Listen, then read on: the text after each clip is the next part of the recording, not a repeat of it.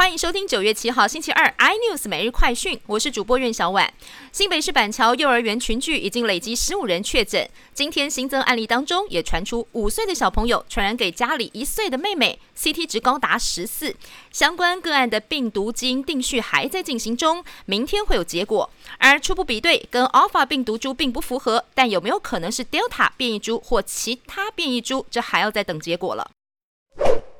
日本提供给台湾第四批 A Z 疫苗，一共六点四万剂，今天下午一点零三分运抵桃园机场。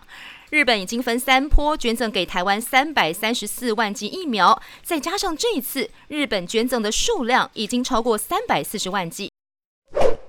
另外，第一批的 B N T 疫苗优先给十二岁到十七岁学生接种。如果第一波时段没有打到，下一次想打就至少要再等十个礼拜。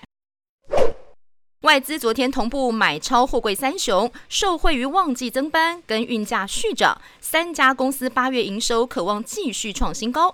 而万海今天除夕配发每股两块钱股利，今天已经强势填全席，早盘走强，收盘攻上涨停，以两百零九点五元作收。中国国民党因为付不出薪资，又有一个党部遭到法拍了。根据司法院的最新公告，国民党彰化县党部将在十月六号执行第一次拍卖，一拍底价一亿八百五十万。